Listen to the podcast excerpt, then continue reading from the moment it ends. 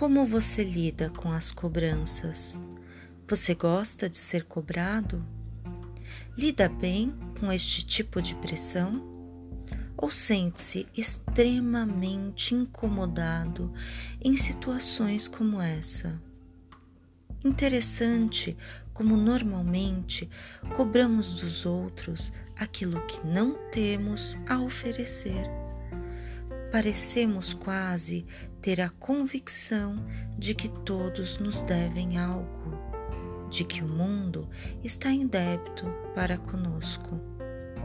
Vale lembrar de que nada vem a nós sem que antes façamos nossa parte. Quem doa, recebe, e quem espera receber, passa a vida a esperar. E você, pertence a qual grupo? O que doa ou o que espera receber? Pense nisso hoje. Sorria, cuide-se bem.